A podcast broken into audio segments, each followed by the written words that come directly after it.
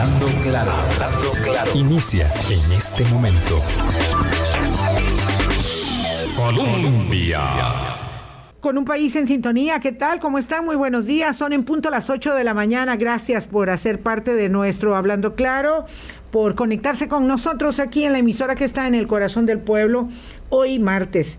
Conversamos eh, sobre el índice de progreso social y lo hacemos con Jaime García, que es director del índice de progreso social para América Latina del INCAE. Y eh, a propósito de ello, porque claro, estábamos conversando eh, ahorita, minutos antes de entrar al aire, es imposible hablar de, progreso social imposible. Bueno, hace dos años no nos hubiéramos planteado ello, pero es imposible hablar de progreso social sin hablar de vacunación, porque está indivisiblemente ligado el tema sanitario, ahora lo tenemos más presente que nunca, a los retos y los desafíos eh, de los conglomerados sociales, todos. Lo cierto es que eh, teníamos muy buenas noticias porque nuestros casos bajan, bajan a, bueno, al orden de 154, es una cosa maravillosa, ¿verdad? Pero mucho cuidado, mucho cuidado, como siempre, como siempre lo decimos. Eh, Jaime García, del INCAE, del Índice de Progreso Social, qué gusto conversar. Eh, nuevamente con vos aquí en el micrófono de Hablando Claro. Muy buenos días. ¿Qué tal? Buenos días. Un gusto estar aquí con ustedes.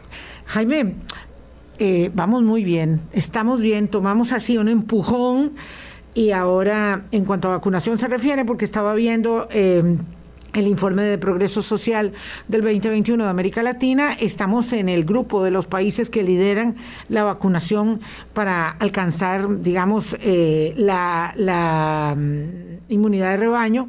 Estamos muy bien plantados. Sí, definitivamente la pandemia nos toma por sorpresa eh, pero ya hemos aprendido a cómo protegernos, eh, cómo enfrentarla. Y esto ha sido un, proceso de aprendizaje a nivel mundial, en donde por supuesto cada país tiene diferentes instrumentos o condiciones o contextos para enfrentarla. Eh, el índice de progreso social nos ha mostrado eso.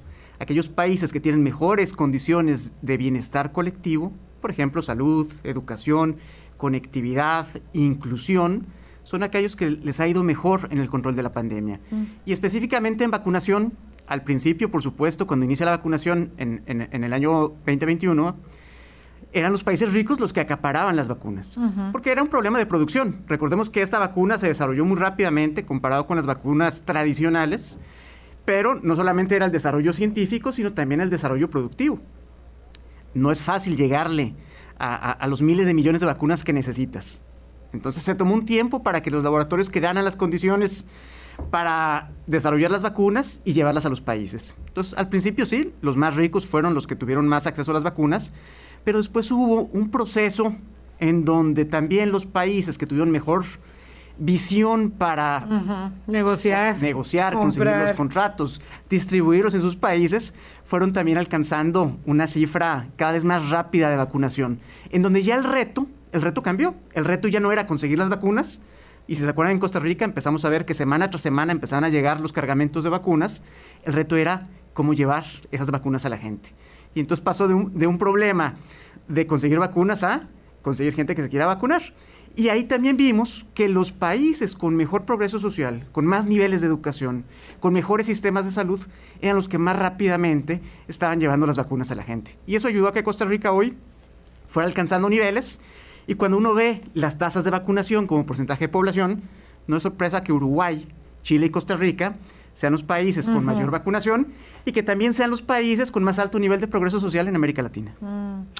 Ah, es que increíble, ¿verdad? Yo te escucho hablando y es muy bueno eh, poner atención a cuando eh, representantes, digamos, eh, independientes de la academia están haciéndonos estas valoraciones porque como nos encanta quejarnos, eh, primero la gente dice que no, que qué barbaridad, que la obligatoriedad, eh, o, o tal vez las voces disidentes, que son las menos, se oyen demasiado. 2.3 millones de personas ya tienen QR en Costa Rica. Digo, en Costa Rica, en un país de 5 millones de habitantes, 2.3 millones de personas ya, tiene, eh, ya tenemos QR. Yo el domingo lo obtuve.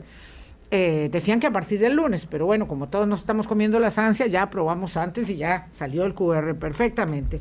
No había tal, ¿verdad? No había tal descalabro nacional, no había tal eh, desastre para la reactivación. Ahí están los QR, ahí están, pero bueno, pero primero nos quejamos. Ahora va quién se queja de la vacunación obligatoria para los niños, ¿verdad? Y quién inventa cosas también. Eh, lo que a mí me llama la atención en el caso nuestro, ya ahorita vamos a hablar de todo el tema del índice, es que, eh, no sé cómo lo ve un mexicano tico, es que nos quejamos demasiado y luego resultó que todo bien, todo bien y además no solo eso, ah, qué orgullo, qué bien que nos va, qué orgullo. Entonces, ¿cómo se explica esta idiosincrasia desde la academia? Bueno, ahí, ahí, probablemente requiramos de, otro tipo de análisis sociológico, cultural, para entender eh, esa disciplina de la queja.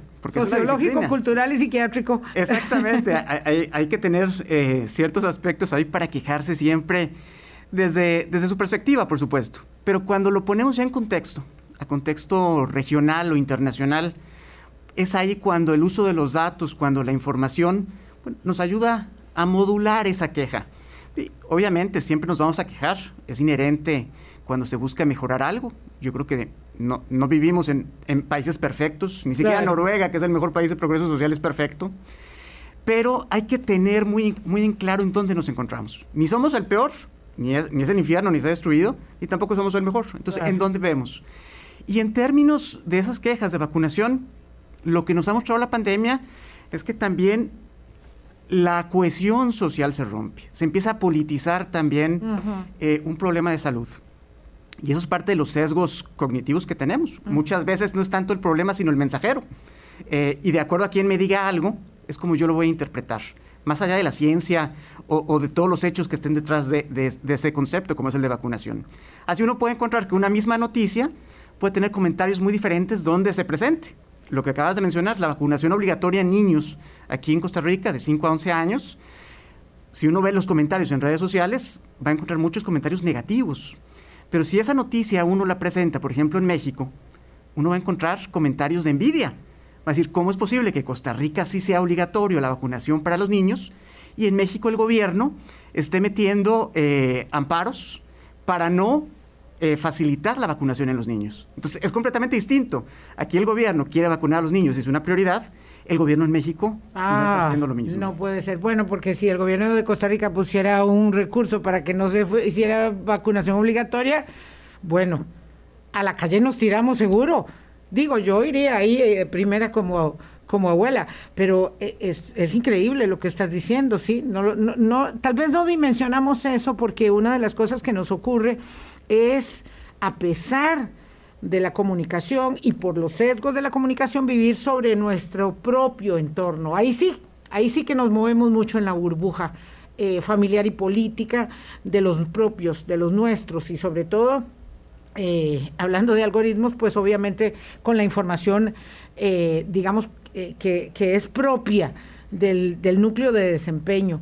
Pero bueno, esto, esto es, digamos, primeras de tanteo para señalar que en efecto, en términos de vacunación, en América Latina estamos donde estamos, siempre en los primeros lugares con, con Uruguay y Chile. Eso no significa que todo está logrado, por supuesto que no, la tarea es inacabada siempre por los siglos de los siglos, pero que estamos donde estamos y que como eh, decía Jaime García del INCAE, del Índice de Progreso Social, eh, los países que tenían mejores condiciones evidentemente enfrentaron mejor o están enfrentando mejor la crisis sanitaria eh, en el lugar más desigual del planeta, con las situaciones más adversas. Entonces pintemos, bueno, primero, primero, ah, Jaime, tal vez es muy bueno explicar ¿Qué es el índice de progreso social y por qué es distinto de otros muchos índices que se conocen y por qué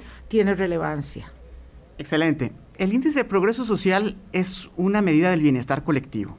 Es decir, el buen vivir, el bienestar, la calidad de vida dentro de los países o las comunidades eh, se mide a partir de tres dimensiones. Una es eh, necesidades humanas básicas, donde mido aquellas características mínimas que tenemos que tener. Hoy sabemos que tiene que ser salud, que tiene que ser seguridad, vivienda, agua. Después, fundamentos del bienestar, la segunda eh, dimensión, donde mido aquellos aspectos que le permiten a los individuos tener vidas largas y sanas. Educación, eh, salud y bienestar, cómo me relaciono con el medio ambiente y acceso a información y comunicaciones. Que, hoy hemos visto que es más que relevante mm. y es un bien básico el acceso al Internet. Y la tercera dimensión que es oportunidades, que son eh, esas estructuras sociales e institucionales que permiten que los individuos alcancen su pleno potencial, la mejor versión de sí mismos, mm. los mejores políticos, los mejores empresarios, los mejores profesores, etc. Y además de forma incluyente. Nosotros medimos este índice desde el 2014, es un esfuerzo global impulsado por la Universidad de Harvard, eh, específicamente el profesor Michael Porter, por supuesto INCAE eh, y la Organización Social Progress Imperative donde utilizamos 53 indicadores para comparar este progreso social en 168 países. Entonces, eh, cuando recolectamos esta información, obtenemos un retrato de cómo están las condiciones de vida en los países, pero ojo, sin incluir indicadores económicos. Y esto es importante, porque nosotros... Sin incluir. Sin incluirlos, porque nosotros lo que pensamos, lo que desarrollamos, lo que promovemos, es que el desarrollo económico tiene que transformarse en calidad de vida. Y eso es algo que a veces eh, damos por sentado, pero no necesariamente. El crecimiento económico debe traducirse en desarrollo para las personas, en oportunidades, en mejora de condiciones de calidad de vida. Exactamente. Eh, de nada sirve vivir en un país rico si no tengo derechos, si no tengo libertades, eh, si la salud se deteriora, si no se cuida el medio ambiente. Eh, entonces nos hace diferenciar los tipos de crecimiento económico eh, que tienen los países y por supuesto poder identificar en dónde estamos bien, en dónde estamos mal, para generar lo que tradicionalmente se conoce como crecimiento sostenible e incluyente.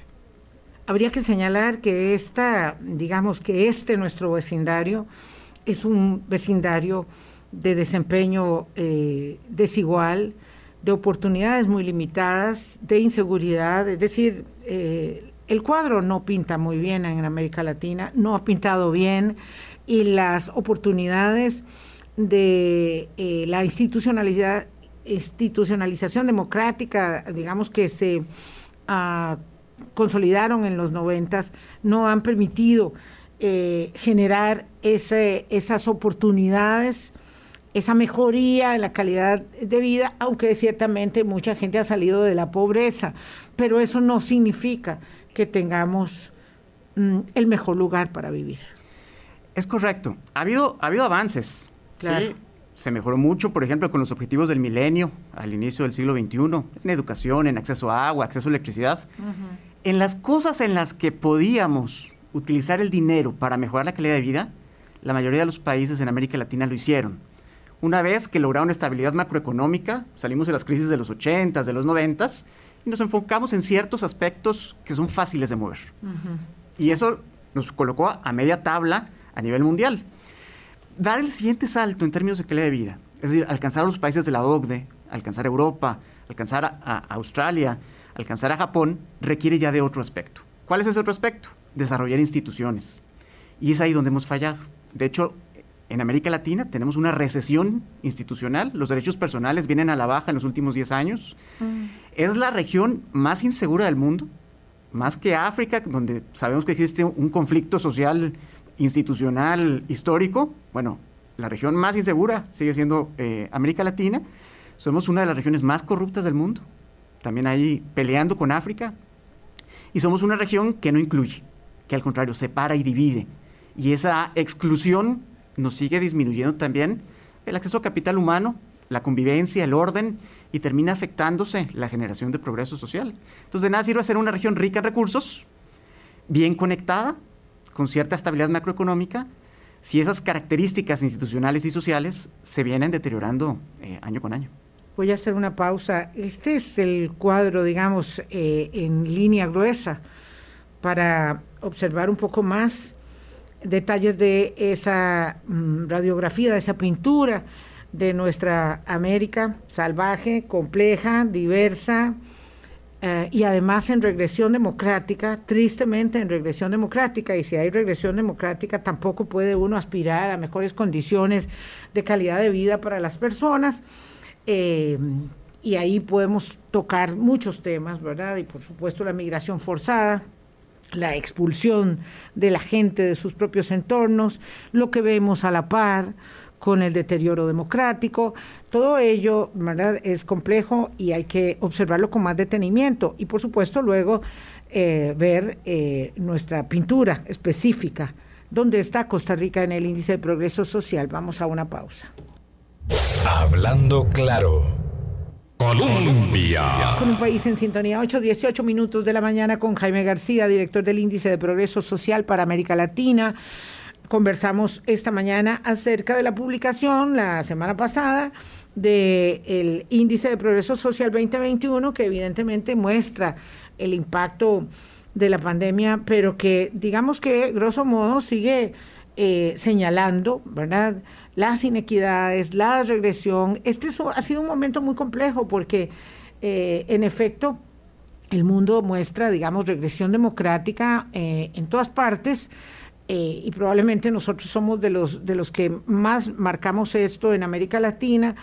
Hay mucho deterioro, hay mucha crisis, ¿verdad?, por las demandas eh, que la gente eh, hace respecto de la democracia, pero además esto unido con la polarización, con el populismo, con eh, el quiebre abrupto de las redes sociales y las noticias falsas. Es un momento muy complejo, eh, un ambiente bastante tóxico. Eso, bueno, imagínate. Además, a nosotros Jaime nos enfrenta a una campaña electoral. Entonces, hay voces disonantes que tienen mucho asidero o que parecieran tener mucho asidero, porque lo cierto es que, en definitiva, yo pienso que las personas eh, tienen más capacidad analítica y de entendimiento, porque si no, no tendríamos los índices de vacunación que tenemos. Eh, para ir ahora a la tarea de convencer a los que nos faltan o tratar de convencer, habrá gente que no se va a convencer nunca y que va a decir, como tristemente se ha escuchado, yo prefiero morirme que vacunarme, lo cual es, eh, no sé, el desprecio más absoluto a, a, la, a la vida misma. Uh, ¿cómo, cómo, este, ¿Cómo esta lectura se hace desde, desde, desde la academia? Bueno, aquí hay ciertas condiciones que tenemos que, que entender, visualizar y medir para saber si vamos en, la condición correcta o no. Eh, y esta es parte de, de, lo que ha estado dentro del análisis económico y de desarrollo humano desde hace varios años, que son las reglas del juego. eh, la institucionalidad, desde Douglas North, Ace Moglu, eh, Robinson, los grandes economistas institucionalistas que decían, miren, la gran diferencia entre los países exitosos y los que no son exitosos parte de tener reglas del juego claras, instituciones que permiten que todos los individuos puedan prosperar, en donde no exista un miedo de que de la noche a la mañana llegue un gobierno y me expropie o me encarcele por mis opiniones, eh, o porque no le conviene para el negocio, que no haya incertidumbre porque la incertidumbre aleja la inversión y la inversión es el motor del crecimiento económico y si hay crecimiento económico podemos construir progreso social. Entonces, esa parte institucional que nos ha faltado en América Latina, en donde si bien nos, nos, nos hicimos democráticos, pero no materializamos la democracia en términos de bienestar económico. Seguimos sin generar ese crecimiento económico sostenido. Faltó una serie de reformas que nos hicieran más eficientes y competitivos ahí quedamos pendientes y hoy en medio de una crisis como no habíamos visto en los últimos 100 años en América Latina, en términos de crecimiento económico, en términos de desempleo, bueno, hace que cruja otra vez ese, ese desencanto con la democracia y haya voces que digan, quizás es mejor regresar a un autoritarismo que me garantice cierto nivel material de vida. Qué miedo. Sin embargo, lo, que nos ha enseñado también la historia, y esto hay que verlo en, varias perspectivas, una respecto a, la región, otra respecto a la historia. Difícilmente los regímenes autoritarios son sostenibles, eh, no duran mucho tiempo, terminan siempre colapsando y generando más costos sociales y económicos de los que se tenían al principio. Mm. Y en ese sentido, hablando en Costa Rica, uno dice, bueno, ¿y cómo está la institucionalidad? Este, ¿Cómo están los derechos en Costa Rica?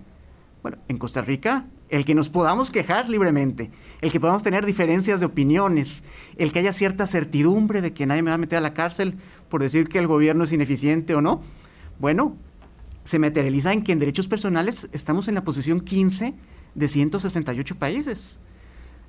Comparado con América Latina, somos de los mejores países, junto, junto con Chile y Uruguay otra vez. Eh, y estamos mucho mejor incluso que muchos países de la OCDE. Entonces, hay algo importante ahí, que es la institucionalidad costarricense, que nos ha permitido, anclados con la democracia, garantizar cierta certidumbre para las inversiones o para también el crecimiento del, desarrollo social y del progreso social. A pesar de los derrotistas y de los que quisieran eh, dibujar o lo hacen el país todos los días de mal en peor. Sí, porque creo que también nos, mm, como que nos lapidamos mucho, que nos golpeamos mucho. Ahora que entramos a la OCDE, que te escuchaba hablando en el segmento anterior, eh, me surge la inquietud, Jaime, eh, desde, la, desde la academia, ¿verdad? Desde el INCAE, desde el Índice de Progreso Social, eh, cuando nosotros como costarricenses eh, ingresamos a la OCDE, a la Organización para la Cooperación y el Desarrollo Económico, que es un club de apenas 38 miembros, y por supuesto vamos a entrar en la cola casi de todas las mediciones, excepto, como decías muy bien, en esta en la que somos número 15, libertades, que además eh, es congruente con nuestros parámetros en Reporteros Sin Fronteras, en libertad de expresión, por supuesto, una cosa de la mano de la otra. Ah, yo pensaba siempre vamos a estar, eh, digamos, de los últimos de OCDE, ¿verdad? Mm, obviamente Colombia y México y Costa Rica, digamos, estamos ahí en esos, en esos sitiales, eh, porque, porque estamos ranqueados con gente muy grande, con países muy avanzados en todo, en todo el espectro, digamos, de, de las mediciones posibles, eh, pero eso también nos obliga, digamos, el, el, hecho de entrar ahí y estar diciendo siempre estamos en los últimos lugares también nos obliga a, digamos, acceder al mejoramiento a través de las buenas prácticas. Sí, y nos plantea otra vez esa referencia de hacia dónde queremos ir, qué mm. tipo de país queremos construir. Y cuando pensemos en qué tipo de país, pensemos en cómo queremos vivir también nosotros como individuos y como hogares.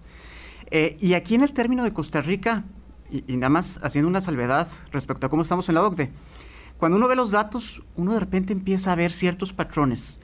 Y, y he desarrollado la idea de que Costa Rica es un país que lo difícil lo hace muy fácil. Pero que lo fácil se nos complica muchísimo. Estoy de acuerdo. Traigo dos ejemplos. Esperanza de vida después de los 60 años. Enorme. Es un indicador, imagínense, hacer que la gente viva más y en mejores condiciones. Bueno, Costa Rica tiene 24.39 años. Después de los 60, lo más probable es que yo viva 24.39 años más. Sí. Eso nos coloca en el lugar 25. 84. 84, exacto los coloca en el lugar 25 a nivel mundial. ¿Qué otro país tiene esa misma esperanza de vida? Irlanda. Irlanda, que es el milagro del crecimiento económico europeo. Irlanda, que tiene 4.5 veces más ingreso que nosotros. Si lo vemos por PIB per cápita, ajustado por precio de compra, nosotros tenemos 19 mil. Hermoso país. Pequeño país también. Pequeño verde. Mucho Atlántico, mucho verde, sí. Sí, tienen similitudes. Muchas similitudes. Yo quisiera tener muchas más similitudes, pero sí. Pero además, un territorio muy golpeado, un territorio que le costó consolidar eh, democracia eh, y derechos para todos. Era pobrísimo, paupérrimo casi. Claro, y que además sufrió, sufrió hambrunas este, terribles y, una guerra con, el Reino Unido que tenían de vecino, que no los dejaba en paz.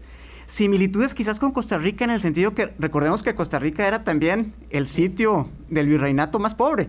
Aquí no había plata, aquí no había oro. Cuidado, el más alejado. Exactamente. Y a partir de eso, y, hay una teoría económica que habla de que cuando, sobre todo en el siglo XIX, finales del siglo XVIII, cuando los países no tienen industrias extractivas, sino que es más bien eh, una comunidad de productores o ciudadanos relativamente iguales, generan instituciones que son más sólidas y que protegen a, todo, a toda la comunidad, sin que haya ese tipo de monopolios o extractores de rentas, como se conoce en la economía, que se buscan beneficiar de las instituciones.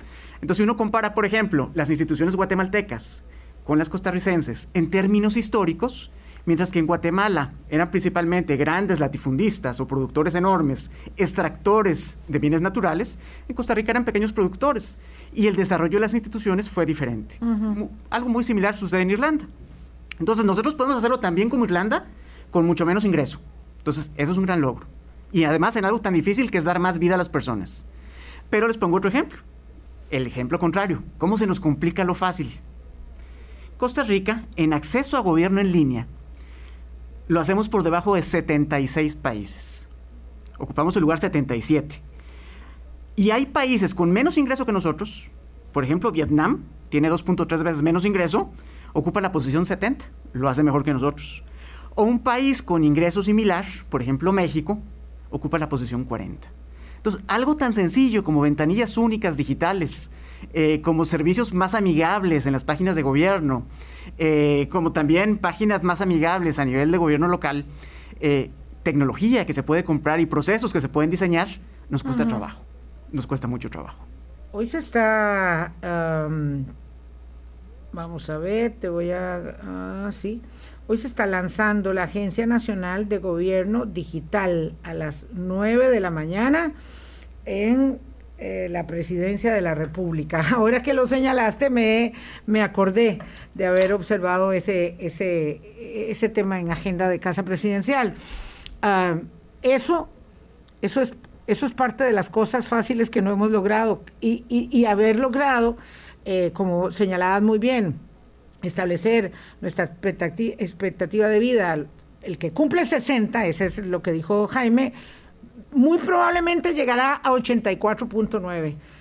Ya me salvé, ya me salvé, ya pasé el aro este para aprovechar mucho, mucho el tiempo y vacunarme las veces que sean necesarias, eh, porque claro, yo eh, tengo esta eh, circunstancia en lo personal, ¿verdad? Y creo que la mayoría de los costarricenses finalmente somos así, es que nos adherimos a la disciplina.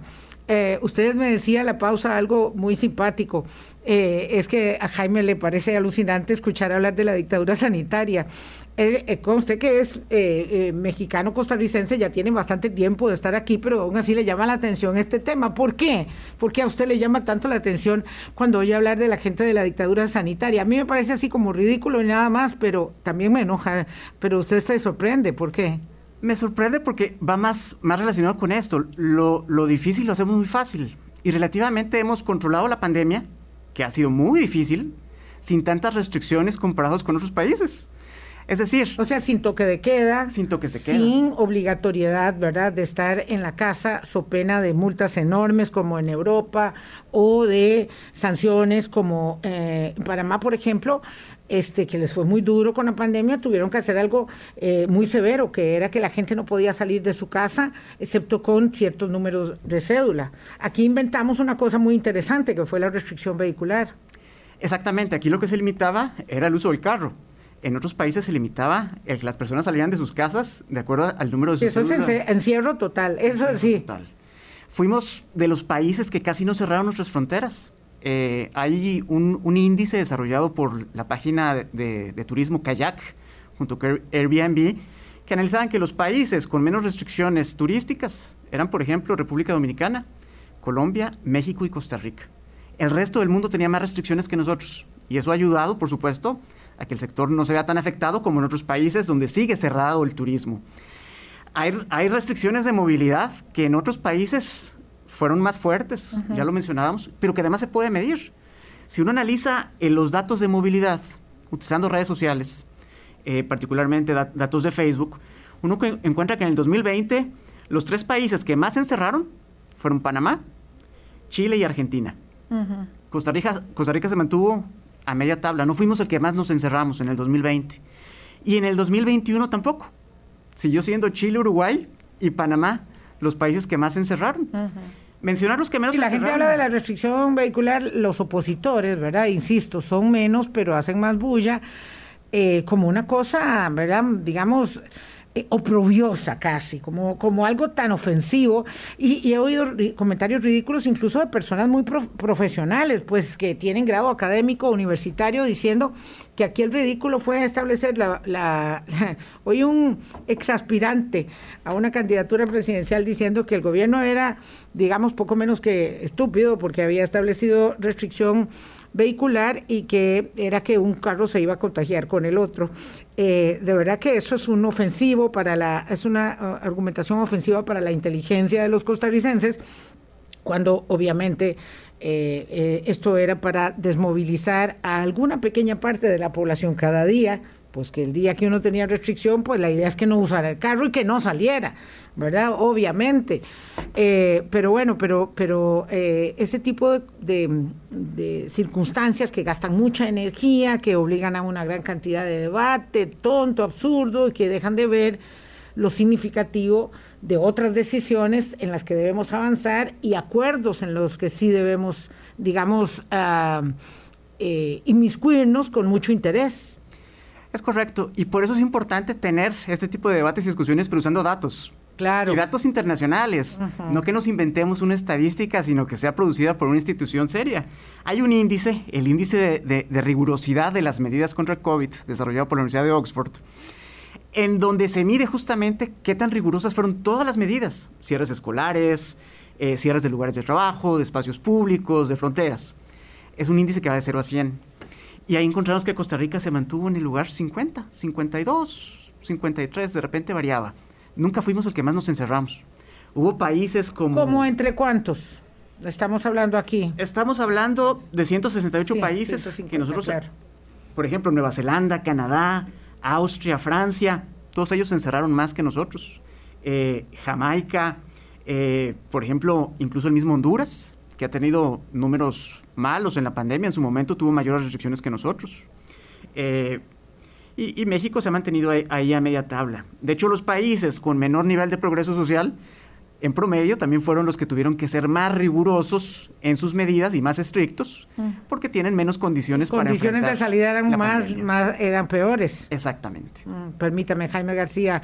El índice de progreso social para América Latina, lo que dice el índice, lo que refleja y cómo nos va pintando a nosotros. Y me encanta la forma en que Jaime Uh, sin uh, complejizar el tema, porque claro, llegar a todo esto requiere una gran eh, fundamentación, mucha data, y nos lo presenta de la manera más sencilla para que todos podamos entender dónde estamos nosotros, ¿verdad?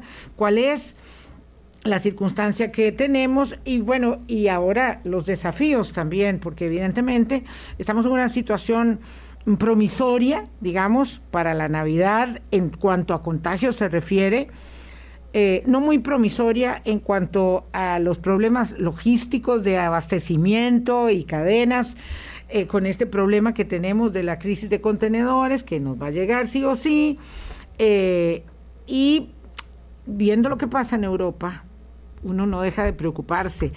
Hay unas circunstancias de contagio, o sea, impresionantes. Lo, lo, que pasa en un país que resulta ser tan admirable para, para mí como Alemania es es de verdad alucinante. Contagios, más contagios y contagios en lo que se llama ahora la pandemia de los no vacunados, 835. Hablando claro. Colombia. Con un país en sintonía, 8.38 minutos de la mañana. Costa Rica en el índice de progreso social de América Latina eh, 2021 una herramienta de medición que, que junto con muchos otros, eh, digamos, trabajos de minería de datos que hace el Índice de Progreso Social y el INCAE, eh, nos presenta, digamos, este, este panorama de dónde estamos eh, y frente a una circunstancia, decíamos, compleja en América Latina, porque la verdad somos una región desigual, con muchos desafíos por delante. Eh, respecto, por ejemplo, de Europa, que tenía muchas capacidades para otorgar eh, ayudas, asistencia, bonos de desempleo.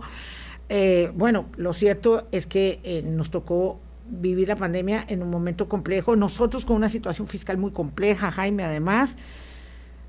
Pero cuando uno se ve respecto de Europa, y te hablaba el caso de Alemania, que, que es el que estamos viendo ahorita, sí, hay otros también, tan, tan fuerte en cuanto a recontagio y a, nueva pandemia llamada de no vacunados, eh, sabe que aquí depende de la estrategia, de la disciplina nuestra, de los ciudadanos, uh, tanto como de los recursos, porque vacunas, por dicha, tenemos ahora y tendremos más para los niños, y tendremos más para tercera dosis, y tendremos más para digamos, para, para mantener el esfuerzo.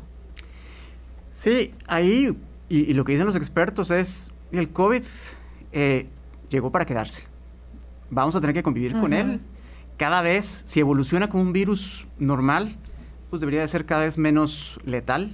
Eh, y en ese sentido se va a volver probablemente una enfermedad estacional, que es lo que estamos viendo con estos repuntes en, en, Europa, justo cuando se da el cambio de estación y cambian también los climas. Eh, aquí, por supuesto, estamos entrando ya a una temporada seca, eso nos va a ayudar también, vamos a tener más actividades al aire libre, eso nos va a dar también cierto alivio en términos de contagios, pero por supuesto, eh, al ser un problema eh, multidimensional, necesitamos entender que no solo es la vacunación, sino que seguir siguiendo ciertos protocolos de mitigación hasta que realmente ya no haya una emergencia generada por el virus. Pero ese, esa disciplina que existe, eh, ese también sistema que nos protege, eh, por ejemplo en Costa Rica, un sistema de salud, que si bien yo sé, tiene algunas quejas operativas, tiene algunos problemas, por ejemplo, en el número de, días para atender una operación, eh, que además se ha multiplicado por, el problema de la pandemia. Sí, listas de espera.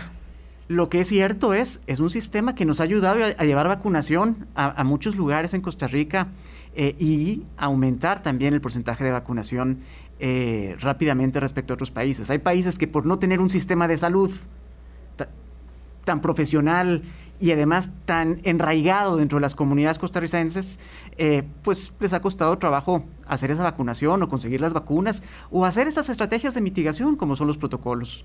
Eh, incluso en la misma Europa hemos visto que ha habido un crecimiento también muy fuerte de población antivacuna, de población que está en contra también de estos eh, protocolos y es parte también de por qué se ha, dado esa transmisión.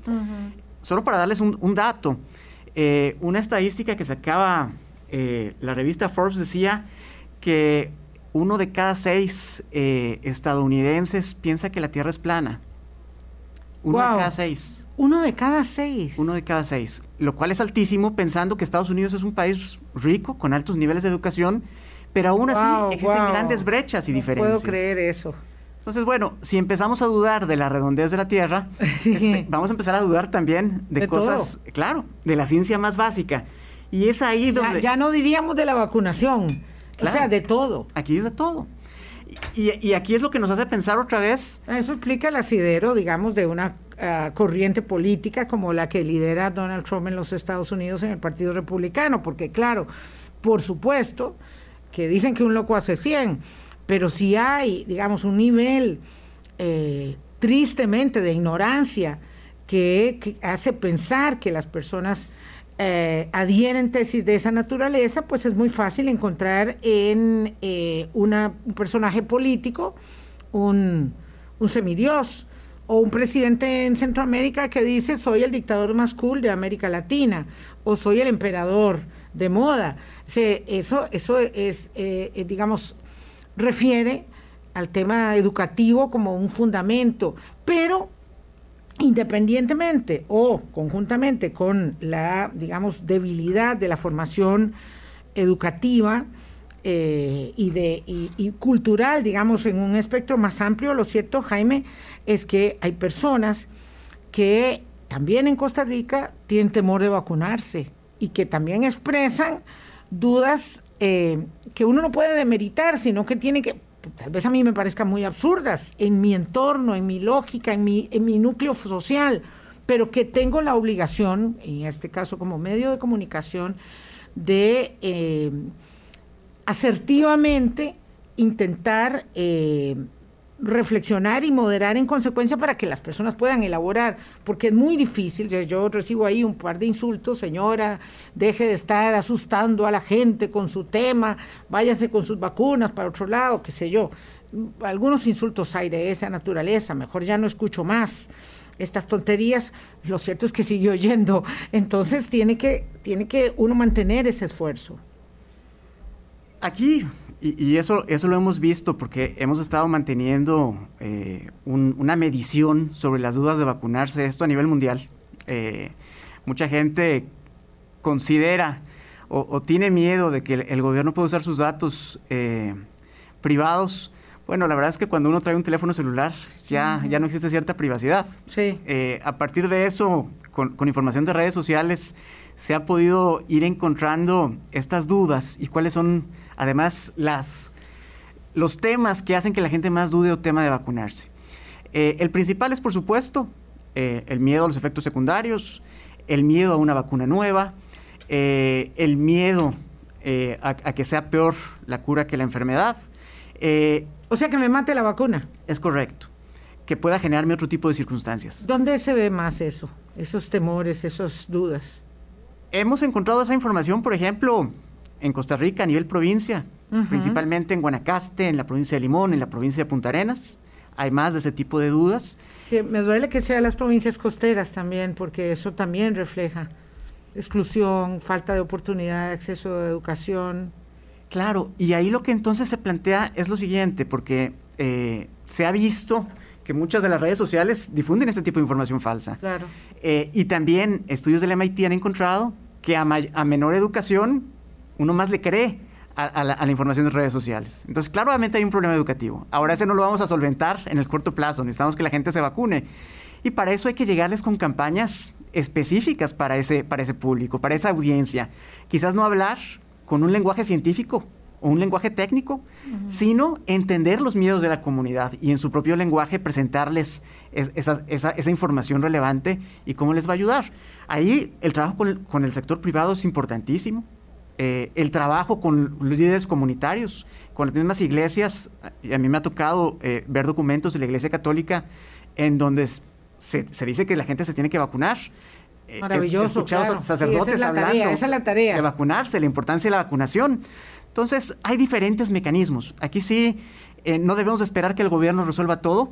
Eh, hay hay públicos que, que, nunca le van a creer al gobierno y es parte de los sesgos políticos eh, que existen en, en los seres humanos. Parte también, digamos, de la onda de la polarización, de populismo, de fake news, todo eso tiene que ver con cada vez, lo estaba, te lo comentaba en la pausa, lo estaba escuchando al señor Shifter de Diálogo Interamericano, CNN, el fin de semana, tiene que ver esto con el margen de maniobra que tienen los gobiernos, porque cada vez es menor, todos los gobiernos todos los gobiernos, y por eso hay que tener mucho cuidado de no dispararse en los pies, porque si yo estoy haciendo campaña política hoy diciendo que todo lo que hace el gobierno está malo, que fuera las prohibiciones, que fuera las restricciones, y el 8 de mayo, el virus ahí está.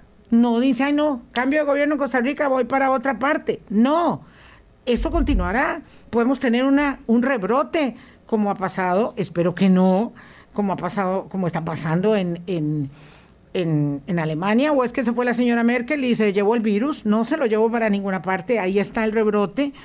Entonces hay que tener mucho cuidado con lo que se dice, sobre todo en términos de la sensibilidad de las personas, que no se trata de conseguir un voto, sino de eh, afianzar una postura de temor respecto de eh, la preeminencia que tiene que tener la ciencia sobre la política. Claro, y, en esas condiciones, que además son condiciones que, no habíamos, bueno, la última vez que las vimos eh, fue con la fiebre española, eh, una pandemia de este tipo. 1918. Claro, nos haría pensar entonces que, y nos tocó un cambio de gobierno, entonces los candidatos también deberían de presentar sus estrategias de mitigación y contención de la pandemia, porque como bien mencionas, o la estrategia es no le crea a este gobierno que es muy restrictivo. Es correcto. Y nosotros vamos hacia adelante. ¿Cuál es el plan de, cuál es el plan de, los, de los candidatos para atender la pandemia? Entonces eso también se debería de preguntar, porque la pandemia va a seguir independientemente de, de qué partido esté gobernando. Pausa y venimos para una reflexión de cierre. Derechos personales. Claro. Hay que verse y ver los espejos de al lado. Colombia con un país en sintonía. Nos quedan cuatro minutos y yo quería que Jaime, que Jaime García, que tiene este conocimiento y dominio, no solamente respecto del índice de progreso social de América Latina de este 2021 que nos vino a presentar, grosso modo, porque bueno, el tiempo quisiéramos fue hace más, sino también en términos de data, medición, de comportamiento eh, en la región y más allá, nos hablará unos eh, minutos tres sobre derechos personales. Cuando en tema de derechos personales me refiero a derechos políticos, derechos de libertad, de expresión, eh, uno observa el lugar que tiene Costa Rica y el que tiene Nicaragua eh, uno tiene que tener claro que la responsabilidad que entraña la ciudadanía costarricense y el ejercicio de la democracia va mucho más allá de la queja y obliga a la acción. Sí, y ahí utilizando esos datos para ponerle métricas a los conceptos que mencionabas, el índice va de 0 a 100. Es como ir a la escuela. Cero reprobados, 100 al que mejor le va. Costa Rica en derechos personales tiene 95.51 puntos, el mejor de América Latina. Alumno de honor. Eh, le sigue Uruguay con 94.99 puntos y después Chile con 92. Esos son el top. 95. 95 Costa Rica. ¿Cómo se encuentra Nicaragua? Nicaragua tiene 46.84 puntos eh, en esta última medición. Nicaragua no lo hacía tan mal. Eh, esta, esta medición la tenemos desde 2011. Nicaragua tenía de hecho, un promedio en derechos personales en el 2011, 2012 y 2013 superior a los 60 puntos. Ahí tiene 40, pero si lo vemos en democracia es menos 20. Es correcto. ¡Wow! Menos 20.63. Si lo medimos en recesión democrática. Tuvo una, una caída importante. Lo hacía mejor que el promedio mundial. Eh, estaba todavía rezagado respecto a América Latina pero es a partir de, sobre todo ya en el 2017 empezamos a ver un deterioro de las condiciones de libertad. Ni qué decir a partir del 2018. Al 2018 hubo esa caída de 20 puntos. Hoy es el país de América Latina con, las peores condiciones en términos de derechos personales y eso que todavía no se está incluyendo en esta medición. Las eh, elecciones, las pseudo este votaciones, sí. Ahora, uno se pregunta, bueno, ¿y derechos personales qué? al final, ¿cómo me afecta? es, lo que mencionábamos al principio. Si no hay certidumbre si no hay garantías, si no hay reglas claras del juego, no va a haber inversionistas. Eh, y así, duro. Y si no hay inversionistas, plata. no hay crecimiento económico, exactamente. Ahí tenemos un claro ejemplo de cómo un país que venía creciendo bastante bien, al, menos en términos de crecimiento del Producto Interno Bruto, antes, antes de esta crisis, que venía creciendo a tasas del, del 4, el 5%, que se hablaba de, de un regreso eh, del bienestar nicaragüense, de repente empieza a caer en, una recesión mucho antes eh, que la pandemia. Claro, porque sin libertad, sin derechos individuales, no hay derechos sociales, no hay garantías para absolutamente nada. Sí, es, un dolor, es una pena. Jaime, se nos fue el tiempo, quería esa reflexión, pero además te agradezco muchísimo, de verdad, compartir. Eh, toda esta data con nosotros y aunque sé que nos quedamos cortos, creo que eh, es, muy enriquecedor acceder a esa información. Por favor, síganos comunicando todos eh, los informes y datos que tengan para que vuelvan acá con nosotros. Excelente, así será. Un gusto estar con ustedes. Gracias. Jaime García del Índice Progreso Social de INCAE nos acompañó esta mañana. Pásenla bien, cuídense mucho. Hasta mañana. Chao. Hablando claro, hablando claro.